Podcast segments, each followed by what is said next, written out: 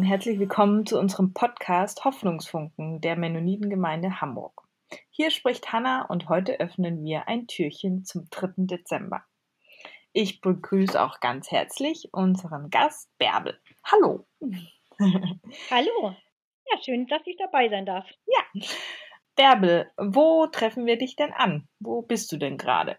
Oh, ich sitze in meinem Wohnzimmer habe ein Pflegebett, denn ich bin gerade operiert worden und muss die Beine hochlagern. Also es sieht hier ein bisschen wie ein Krankenzimmer aus. Wie ein Krankenzimmer.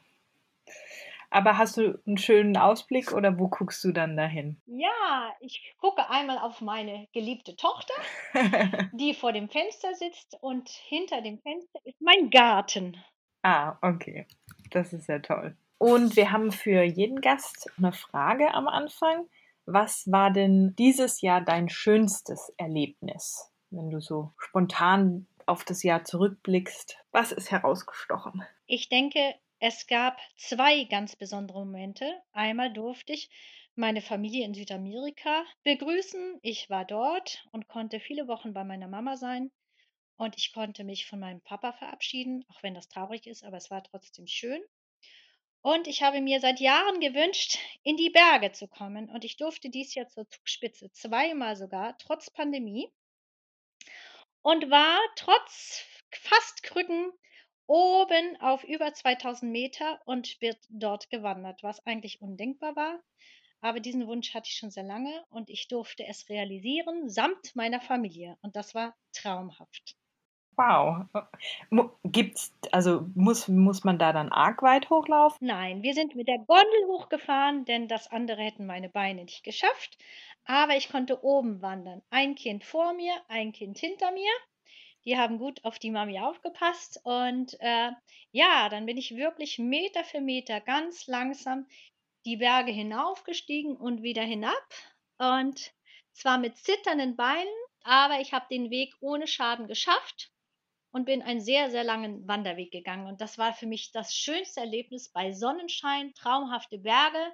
Und das war, wie gesagt, ein sehr langer Wunsch schon. Und ich war so dankbar, dass Gott mir die Kraft in meinen Beinen geschenkt hat und mir natürlich meine Familie zur Hilfe gestellt hat. Mein Mann wartete dann unten am Berg auf mich, ähm, dass ich das machen konnte. Das war einfach richtig cool. Oh, toll. Das will ich auch mal. Ja, was hast du uns denn für einen Hoffnungsfunken mitgebracht? Mein Hoffnungsfunken ist das Singen. Also wenn jemand, wenn ich jemand höre, der singt oder wenn ich selber singen darf. Und zwar, wenn ich Heimweh habe, wenn ich traurig bin, jetzt direkt vor meiner Operation und auch danach habe ich Musik gehört. Menschen haben mir etwas vorgesungen und ich habe selber anderen Kranken am Telefon ein Lied vorgesungen. Und ich habe gemerkt, egal wo und egal wann, ist immer in mir etwas passiert, egal wie traurig ich gerade war oder wie gefrustet, dass ich nicht gehen kann. Und ich habe gemerkt, dass auf der anderen Seite der Mensch, egal wie alt er war, gelacht hat, nämlich von Herzen. Und ein paar Menschen wissen dann schon, statt dass ich meinen Namen sage, wer ich bin, singe ich einfach und die wissen dann schon, das bin ich. Und so konnte ich auch Menschen aus der Gemeinde ein bisschen helfen, was ich bisher so noch nie gemacht habe und besonders meiner geliebten Pflegeomi, wenn die mich singen hört, manchmal singen wir auch gemeinsam dann das Gute-Nacht-Lied, damit sie dann gut schlafen kann. Ähm, und so verabschieden wir uns am Telefon, weil ich zurzeit nicht an ihr Fenster gehen kann. Und das ist für mich ein ganz, ganz toller Moment. Und das war schon als Kinder so auf Familienfreizeiten. Wir haben hier in Ratzeburg viele, viele Familienfreizeiten gemacht, aber auch in Südamerika war ich auf vielen Freizeiten. Das Beste und Schönste war immer das Singen. Ich habe im Chor gesungen und das merke ich jetzt, ist meine Ressource. Denn in den letzten Jahren gab es viele, viele schwere Momente für mich, aber auch für meine Familie. Wir haben sie gewuppt, weil Gott auf uns aufgepasst hat, aber wir haben sie auch gewuppt, weil wir in unserem Herzen singen konnten. Und das hat uns immer wieder aus einem Loch herausgeholt. Und ich habe auch ganz oben in den Bergen, ähm, in der Nähe der Zugspitze gesungen ähm, als ganz viel Schnee war und jetzt auch im Sommer. Und das war einfach nur herrlich. Und ich denke, ich singe für mein Leben gerne. Das ist ein Geschenk, was mir Gott gegeben hat, was ich für den Kindergarten nutzen kann, wenn ich im Altersheim Besuche mache, mit einer Gruppe unterwegs bin, auf dem Markt mit Kindern singe. Das ist einfach herrlich. Und das ist für mich auch der Funke in der Pandemie. Egal wie viel Pandemie und egal wie einsam die Menschen sind, über Lieder kann man immer was schaffen. Und manchmal habe ich vor dem Altenheim äh, hier in unserem Ort gestanden und habe mich unten auf den Parkplatz gestellt, allen Mut zusammengenommen und gesungen. Habe sozusagen einen Trichter vor meinen Mund gemacht mit den Händen und habe gesungen nach oben. Die Fenster gingen auf. Und die alten Menschen, die eingesperrt waren über viele, viele Wochen und es noch immer sind, die haben runtergewunken. Und die haben sich so gefreut und sich so wahnsinnig bedankt. Und da habe ich gedacht, ja, das ist ein Werkzeug, was ich habe, was nichts kostet, was einfach nur Spaß macht. Und manchmal ist auch jemand stehen geblieben, hat dann seine Mundharmonika aus der Hosentasche geholt oder spontan sich dazu gestellt und auch etwas gesungen. Und das fand ich, das war eine ganz tolle Okay. Erfahrung. Also ich merke immer, Lieder verbinden. Äh, Was hast du auf der Zugspitze für ein Lied gesungen? Hast du dann ein Lied, wo, oder so zwei, drei Lieder, wo so, wo du dann immer singst? Ja, ich singe, ich singe am liebsten Du großer Gott auf Spanisch Ja, oder ich singe auch sehr, sehr gerne, ich singe dir mein Lied. Das ist für mich das mennonitische Lieblingslied sozusagen. Ja. Aber auch natürlich auch Du großer Gott oder Du meine Seele singe. Es gibt viele, viele schöne Lieder, die einfach, einfach Energie geben. Ne? ja, ich glaube auch bei alten Menschen, wenn die Dinge vergessen, aber also Lieder, die sie irgendwie als Jugendliche gelernt haben, die, ne, die vergisst man bis zum Schluss nicht. Die bleiben. Genau, die Erfahrung habe ich jetzt in den letzten Monaten gemacht, indem ich äh, halt Anneliese begleitet habe im Heim. Und da ist immer ein Chor, jetzt ehrenamtlich jede Woche kommt, das ist ein spontaner Chor, die singen in verschiedenen Chören und treffen sich jeden Mittwoch am Heim und gehen um das Heim herum und singen.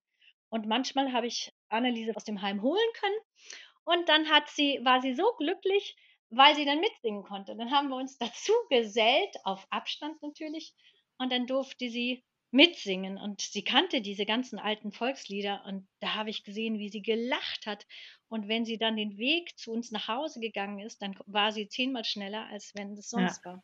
Also das gibt Kraft und die alten Menschen hat man gesehen, die haben aus den Fenstern mitgesungen, soweit sie konnten, ne? Aber ja, sogar in der Demenzabteilung haben wir das gemacht und auch da hat es funktioniert. Ja, ich habe, ähm, ich war auf der Bibelschule auf dem Bienenberg und da haben wir auch jeden Freitag die gleichen Lieder gesungen und das bleibt, glaube ich, für immer. Diese Lieder, die sind so tief drin, ja, das kriegt man dann auch jedes Mal Tränen ein bisschen so in die Augen, weil das eben so ein emotionale, ja, das ist immer noch irgendwie auf einer ganz anderen Ebene, ne? Ja, das ist toll. Ja, Ich glaube, das, das löst etwas aus. ja, Da, also es gibt, also ich denke, ein Lied gibt immer eine Erinnerung, es verbindet uns immer mit einer Geschichte oder mit einer Situation, die wir im Leben erlebt haben. Und oft sind das ja schöne Momente gewesen, wo wir gesungen haben. ja, Und ich glaube, das, das ist das, was sozusagen wie Glückshormone ausschüttet und das überträgt sich natürlich auf den Gegenüber. Also das wäre so meine Erklärung dafür. Ja, kann ich dir nur voll zustimmen. cool, dass du das mit uns geteilt hast. Ja, ich habe noch eine kleine Sch- Geschichte mir überlegt Ja, okay, ja. und würde sie euch jetzt gerne erzählen. Ja. In einem kleinen Dorf, nahe der Berge, lebte in einer kleinen Hütte am Rande des Dorfes eine alte Frau. Sie lebte in einer Holzhütte und sie war alleine. Es war Adventzeit. Die alte Frau schaute zum Fenster heraus. Niemand kam bei ihr vorbei, denn es war Pandemiezeit. Der alten Frau lief eine Träne über die Wange. Da beobachtete sie eine singende Meise und sie dachte, oh, wie gerne würde ich auch mal singen, aber alleine macht mir das keine Freude. Und während sie zum Fenster herausschaute, auf die Straße, wo ab und an jemand vorbeiging, vielleicht mal nickte, kam ein kleines Mädchen. Sie tanzte und sang und sah aus wie ein kleiner Engel. Die alte Frau beobachtete sie und dachte, oh, wie sehr würde ich mir wünschen, dass dieses kleine Mädchen an meine Tür klopft und auf Distanz etwas für mich singt. Da huschte ein Eichhörnchen über die Straße. Das kleine Mädchen blieb stehen und schaute dem Eichhörnchen hinter, hinterher, und auch die alte Frau schaute gebannt auf das Eichhörnchen. Da trafen sich die Blicke der alten Frau und des kleinen Mädchens. Das kleine Mädchen sagte, Hey, hallo! Ich bin Amalia Clara. Und wer bist du? Ich bin die Karin. Und ich wohne hier schon sehr lange. Hallo Amalia Clara, was machst du hier? Ach, das ist mein Schulweg hier. Ich bin in der ersten Klasse und ich gehe häufig hier vorbei. Aber dich, alte Frau, habe ich noch nie gesehen. Doch sag mal, du siehst so traurig aus. Ich sehe Tränen in deinen Augen. Was ist dann los? Da schluchzte die alte Frau und sagte, ich fühle mich so alleine. Ich kann nicht mehr auf die Straße gehen, dazu bin ich zu alt.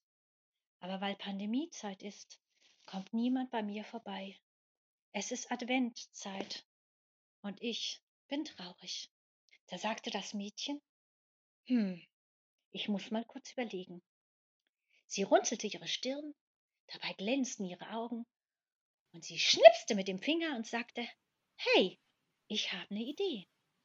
Ich komme jetzt auf meinem Schulweg, wenn es mir möglich ist, einfach immer vorbei. Und wenn du gerade zum Fenster herausschaust, bleibe ich ein paar Minuten stehen. Ob mein Weg ein paar Minuten länger dauert oder nicht, ist doch egal. Und dann singe ich dir ein Weihnachtslied vor. Die alte Frau schaute sie nachdenklich an. Oh, sagte sie, Amalia Clara, das wäre das schönste Geschenk, was du mir machen kannst. Weißt du was? Ich habe gerade gebetet und habe Gott gesagt, ich fühle mich so allein, bitte schicke mir einen Engel. Gott hat mir nicht einen echten Engel geschickt, aber er hat dich geschickt. Du bist der Engel. Und jetzt weiß ich's ganz genau. Den Bibelvers aus Lukas 18, Vers 27, nämlich, was bei den Menschen unmöglich ist, das ist bei Gott möglich, diesen Vers hat mir meine Mutter schon als Kind beigebracht. Der hat sich heute für mich bestätigt. Für mich war es in der Pandemiezeit unmöglich, dass jemand zu meinem Fenster hinkommt. Aber Gott hat dich geschickt. Das kleine Mädchen lachte und sie sagte, Weißt du was? Darüber freue ich mich. Ich möchte gerne ein Engel für Gott sein. Und jeden Tag werde ich dir ein Lied voll singen. Und dann fing sie an zu singen.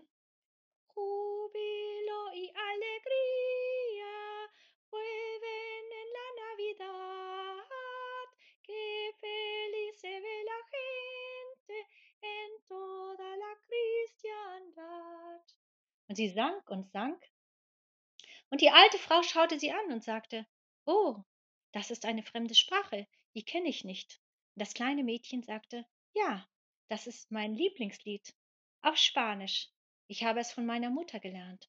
Und das heißt, welch ein Jubel, welche Freude bringt die liebe Weihnachtszeit. Die alte Frau klatschte vergnügt in die Hände. Sie lachte laut und sagte, Danke, liebe Amalia Clara, du bist der beste Engel, den Gott mir jemals geschickt hat. Hm, Dankeschön. Und jetzt ist meine kleine Geschichte zu Ende. ja. Wow, das ist eine tolle Geschichte. Ah, hast du die selbst geschrieben?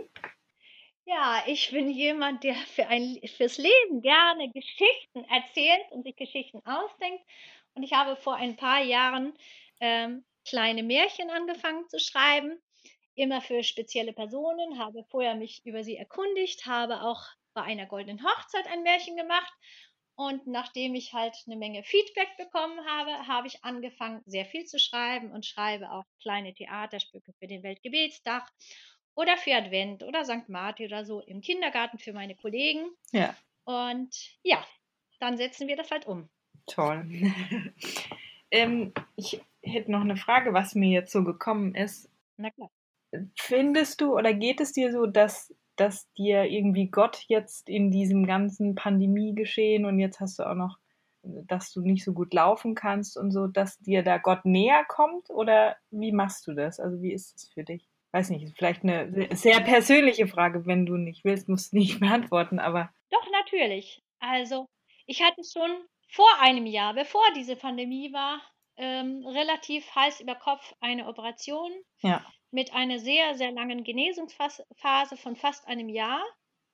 Und ich glaube, das ist jetzt zwar hart, dass ich das über mich selber sagen muss, aber ich hatte mal einen sehr, sehr tiefen Glauben, ähm, bevor ich nach Deutschland kam. Und hier in Deutschland ist das Stück für Stück ein bisschen verloren gegangen. Ja. Ich hatte zwar die Mennonitengemeinde und ich hatte auch Menschen, die glaubten immer um mich, um mich herum und ich denke, die Essenz habe ich nie verloren, sondern habe viel, ähm, viel biblische Geschichten für andere Menschen erzählt und da auch immer sehr viel Wert drauf gelegt. Das war mir ganz wichtig. Aber für mich selber hatte ich die Beziehung ein bisschen verloren. Ja. Und als jetzt klar war, dass ich schon mehrfach wieder an Krücken war und jetzt klar war, so jetzt muss ich operiert werden, da habe ich, war ich so wütend auf Gott und habe gesagt, warum immer ich? Ich kümmere mich um tausend andere Menschen. Ich renne den ganzen Tag und, und, und versuche Menschen zu helfen, zu trösten, äh, irgendwelche Bibelworte zu sagen und so weiter.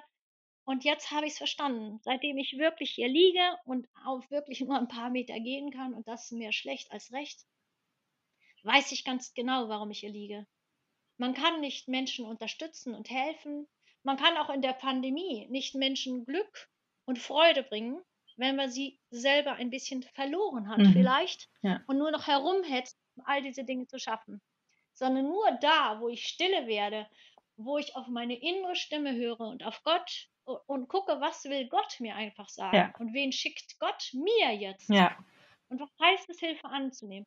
Ich habe es jetzt verstanden, aber ich brauchte eine zweite, ähm, äh, einen zweiten Sturm im Leben, so kurz hintereinander, weil ich das noch nicht verstanden hatte, beziehungsweise es nicht verstehen wollte. Und ich glaube, Gott ist mir in der Pandemie und in dieser Zeit so nahe gekommen wie noch nie in meinem Leben. Ja.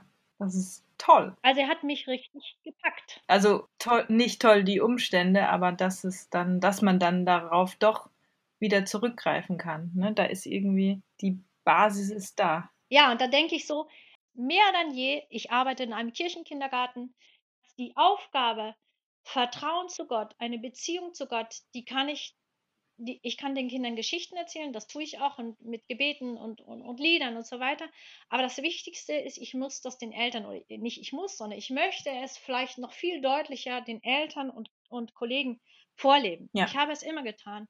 Aber ich glaube, dass sozusagen der Funke, der Funke rüberspringt und die Verantwortung, den Kindern diesen Funken ins Herz zu legen. Ja.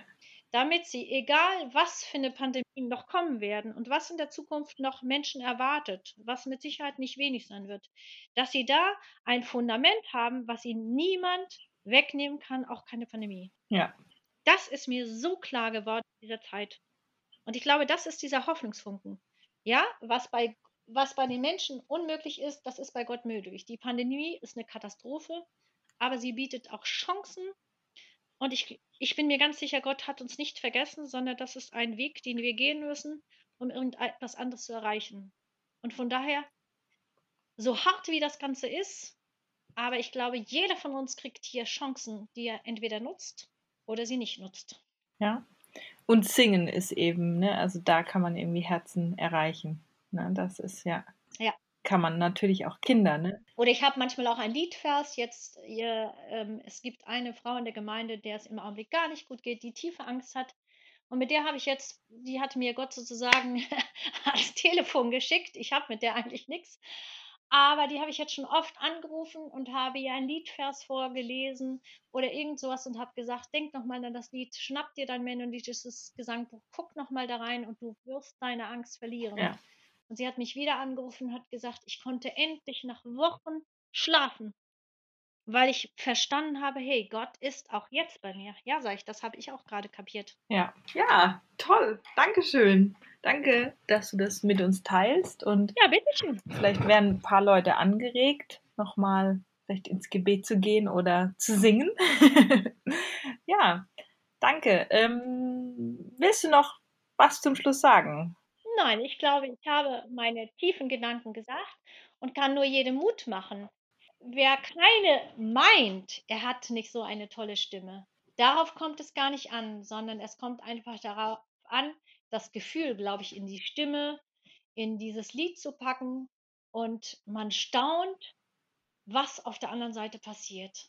Also es ist immer ein kleines Lächeln, immer ein Schmunzeln und es passiert grundsätzlich was auf der anderen Seite. Und ich glaube, darüber kann man sehr, sehr viele Menschen erreichen und ihnen vielleicht die Einsamkeit, die sie jetzt haben, ein kleines bisschen nehmen. Ja, cool.